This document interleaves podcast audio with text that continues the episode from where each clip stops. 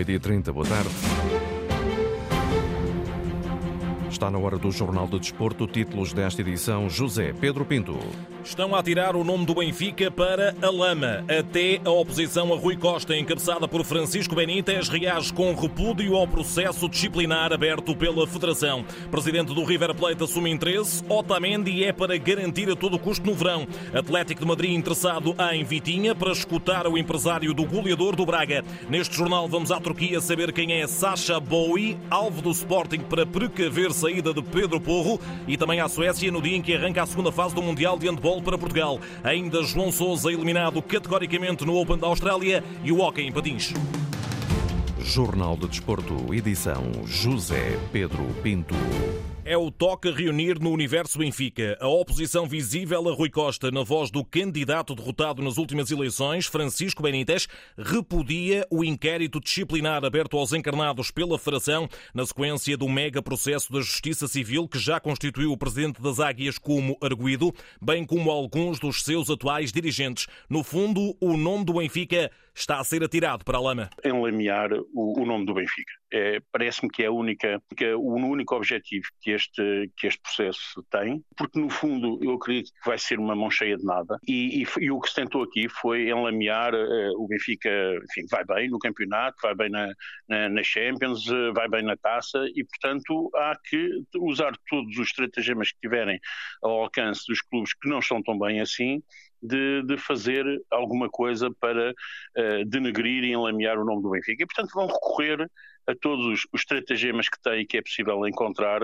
para efetivamente prejudicar o Benfica de todas as formas e feitios. Francisco Benítez, corrosivo na Antena 1, já depois da reação da SAD do Benfica, acusando o Conselho de Disciplina de má-fé e perseguição e de estar subserviente aos interesses dos rivais, leia-se Futebol Clube do Porto e Sporting. Uma tomada de posição à qual Benítez se associa. Subscrevo na íntegra e o Benfica ontem, uh, no seu comunicado, foi muito objetivo nisso e, e soube, e soube uh, efetivamente, diria, chamar os bois pelos nomes, de que a Federação demonstra com estas atitudes que está às ordens de, de, de, de pessoas que efetivamente um, não trazem nada de bom ao futebol, bem pelo contrário, e que de alguma forma só demonstra que se estão a sentir um pouco inquietas relativamente à forma como o Benfica está a, a jogar e, e, e, e, a forma como está no campeonato durante este ano. E Francisco Benítez, entrevistado por José Carlos Lopes, vai mais longe. Eu diria até uh, o enfim, para não usar outras palavras, que seja honesto da parte da Federação, estar a fazer este tipo de, de julgamentos uh, que, que, não se justificam, uma vez que a própria Justiça está a trabalhar nesse sentido, e, portanto, se efetivamente houvesse alguma coisa que a, que a Federação pudesse aqui, ou que o Conselho de Disciplina pudesse aqui acrescentar, eu até compreenderia. Mas é que o que está aqui a dizer é que isto vai ser uma mão cheia de nada, porque o Conselho de Disciplina e agora a Comissão de Instrutores não vai ter nada para fazer, ou seja, eh, vai que estar a ler os jornais, vai andar à procura, vai fazer o trabalho que os, que os próprios, eh, que o próprio Ministério Público tem de estar a ter dificuldade para fazer. Bom, não sei se a Comissão de Instrutores da Liga se vai sobrepor ao Ministério Público, se calhar deve ter, deve ter outros dados e outras competências e outras, e outras ferramentas que o Ministério Público não tem para, se poder, para avançar desta maneira, não me parece. Mas Benítez reconhece, por outro lado, que o Benfica poderia dar um passo importante para ajudar a esclarecer tudo isto. Uma auditoria interna ao Benfica devia ser feita para que, de uma vez por todas, estas questões pudessem ser também, pelo próprio Benfica, eh, esclarecidas na praça pública e acabar com todas estas suspeições e toda esta, esta lama que continua a ser atirada para cima do nome do Benfica, porque efetivamente ainda não temos uma auditoria que nos permita dizer o que é que se passou durante estes anos de 2012 até 2020 eh, no Benfica. Essa auditoria, ao ser feita pelo Benfica, permitiria seguramente que muitos destes nomes que agora aparecem aqui ligados ao Benfica já tivessem sido afastados há muito. E, de alguma forma, também permitia que o Benfica viesse em praça pública, de uma vez por todas, acabar com estas suspeições que organismos como a Federação Portuguesa de Futebol, que tem o Estatuto de Utilidade Pública, mas mas que efetivamente parece que está ao serviço de outros interesses do futebol uh, que não a transparência e a, verdade. No fim, vamos todos chegar à conclusão que foi uma mão cheia de nada. Francisco Benítez, na Antena 1. O presidente do River Plate assume sem reservas. Otamendi é pretendido assim que termina o contrato com o Benfica no final da época e os milionários vão fazer de tudo para contratar o campeão do mundo. Desejo expresso de Jorge Brito em declarações a uma televisão argentina, numa altura em que continua por resolver a renovação de contrato contrato do central de 34 anos. Benfica que no plano das saídas arruma a casa, dois dossiês para confirmar nas próximas horas. Por um lado, a eventual saída de Henrique Araújo, sem espaço na equipa de Roger Schmidt. O Diário Desportivo Record avança hoje que o avançado madeirense vai ser cedido até ao final da temporada aos ingleses do Watford. Já quanto ao guarda-redes Hugo Souza do Flamengo, só avançará para a luz quando se efetivar a saída de Elton Leite, apontado ao futebol turco. Mercado a mexer igualmente em Braga. Vitinha está a ser apontado pela imprensa espanhola ao Atlético de Madrid para suprir a vaga deixada em aberto por João Félix, cedido ao Chelsea, aparecendo no radar colchonero como plano B, caso o negócio com o Barcelona por Memphis Depay não se concretize. Ora, na Antena 1, o empresário do goleador Minhoto, mesmo sem confirmar o interesse do Atlético, assegura que Braga não será a única etapa da carreira de Vitinha. Segue-se o que ajuda para escutar com toda a atenção. Este tipo de notícias pronto, tem sido uma constante. Esta semana é o Atlético Madrid, outras semanas foram outros clubes, nas próximas poderão ser outros. Não, não me merece nenhum comentário especial. Ele deve estar a fazer o trabalho dele, é, ele tem que estar focado no, no trabalho dele.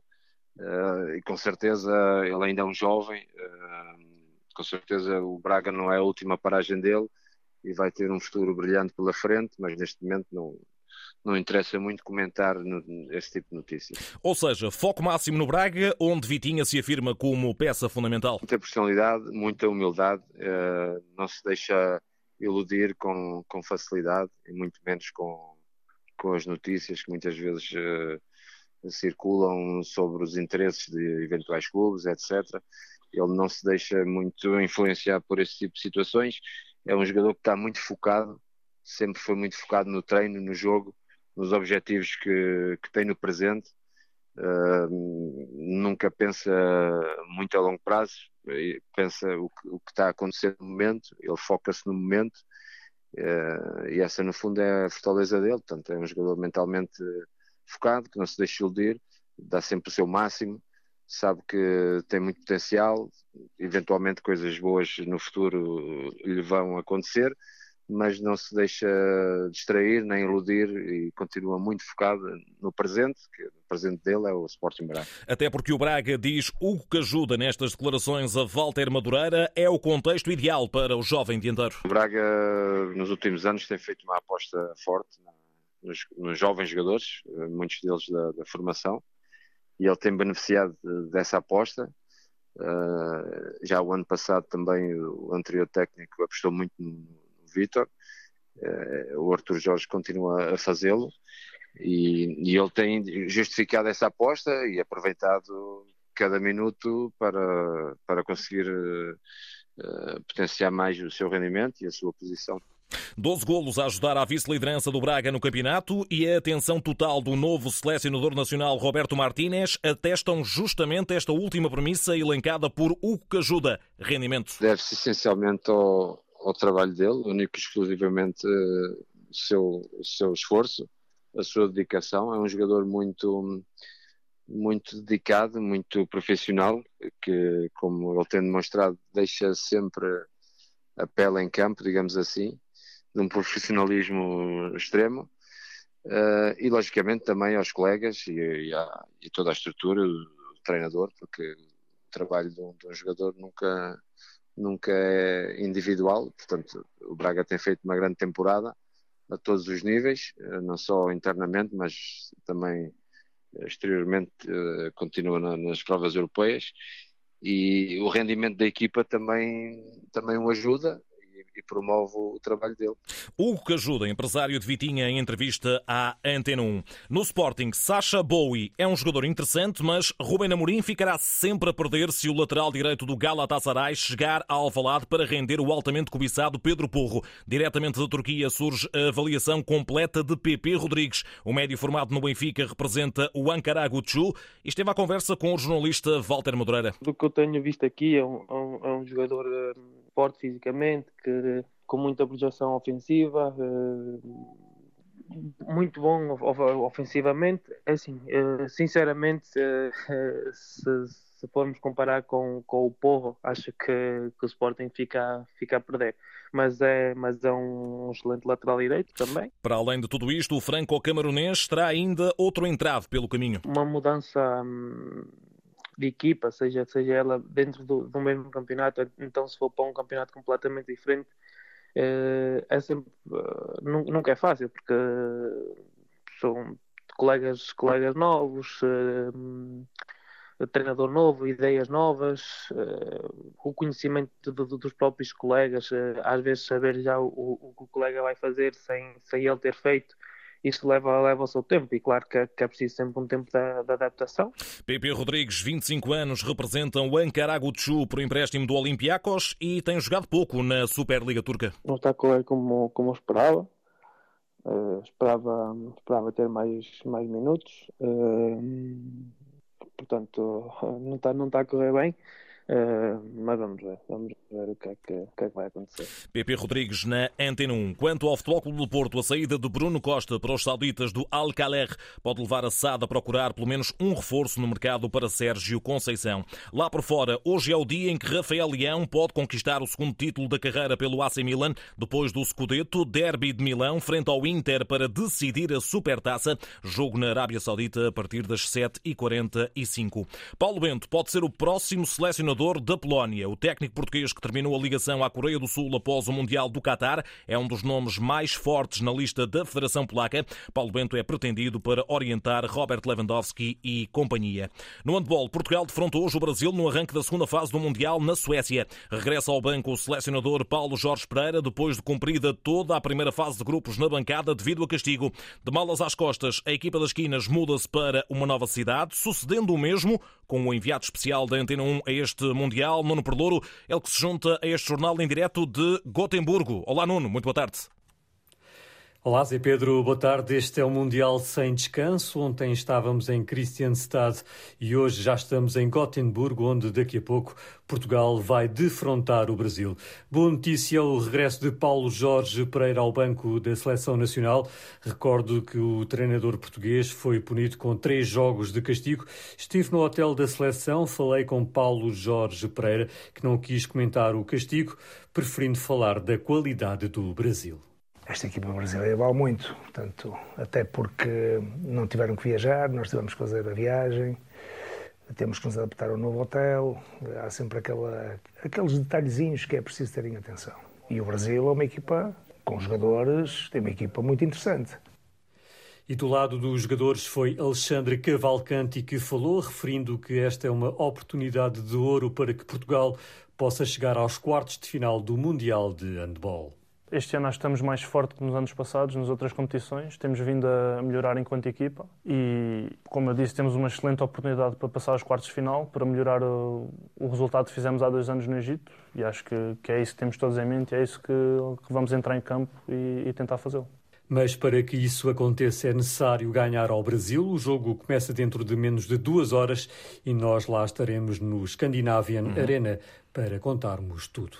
Nono Perlouro, em direto da Suécia. Na corrida pelos quartos de final, este será o primeiro de três compromissos da equipa das Quinas, capitaneada por Rui Silva. É manter claramente esta forma de estar, esta atitude.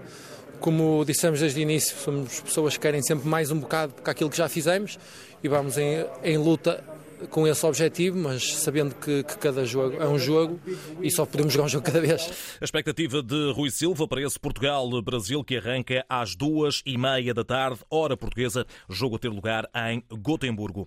No ténis, de nada adiantou a João Sousa o adiamento de ontem para hoje do jogo com o espanhol Roberto Bautista Agut. O número um português foi categoricamente eliminado na ronda inaugural do Open da Austrália, derrota em três sets, sem resposta para João Sousa, parciais de 6-3, 6-2 6 e 6-2. Portugal fica assim sem representantes em singulares no Open da Austrália, isto porque Nuno Borges, Gastão Elias e Frederico Silva também já haviam deixado a competição. João Sousa ainda continuará em prova, mas na vertente de pares, formando dupla com Francisco Cabral. Entretanto, grande surpresa, Rafa Nadal, com problemas físicos, foi eliminado na segunda ronda pelo norte-americano Mackenzie McDonald. Agora o hockey em patins, clássico hoje, com a liderança em jogo no campeonato, jornada 13, marcada pelo Futebol Clube do Porto Benfica, Benfica, agendado para as 8 da noite. Águias lideram com mais dois pontos do que os Dragões. Rafa, experiente hoquista dos azuis e brancos, dá conta do caráter especial desta recepção aos encarnados. Queremos ganhar, como temos feito até agora, ainda para mais jogando com este adversário. E quem joga neste clube sabe o que é que representa um jogo destes e queremos muito ganhar e passar para, para primeiro lugar do, do campeonato, que é o nosso objetivo. E o líder comandado por Nuno Rezende terá pela frente o derradeiro teste à resiliência. Sabemos que vai ser um jogo difícil. Aquilo que nós queremos é, é dar continuidade àquilo que, foi, que tem sido o nosso crescimento e a nossa, e a nossa qualidade colocando-a à prova num dos sítios mais difíceis de, de, jogar. Mas acho que aquilo também é um bom desafio para nós. Antevisão ao Porto Benfica. Já o Sporting, terceiro classificado à espreita do que sucede no Dragão Arena, joga fora diante do Parede às nove da noite. Fechamos com voleibol feminino. Taça Challenge, oitavos de final. O Clube K tenta reverter hoje o 3-0 averbado na primeira mão diante das romenas do Lugoi. Jogo às quatro e meia da tarde na Roménia, onde está também a AJM Futebol Clube do Porto para defrontar o Rápido Bucareste. Azuis e brancas, em vantagem, venceram a primeira mão em casa por 3-2. Jornal de Desporto, edição José Pedro Pinto. A informação desportiva também em notícias.rtp.pt.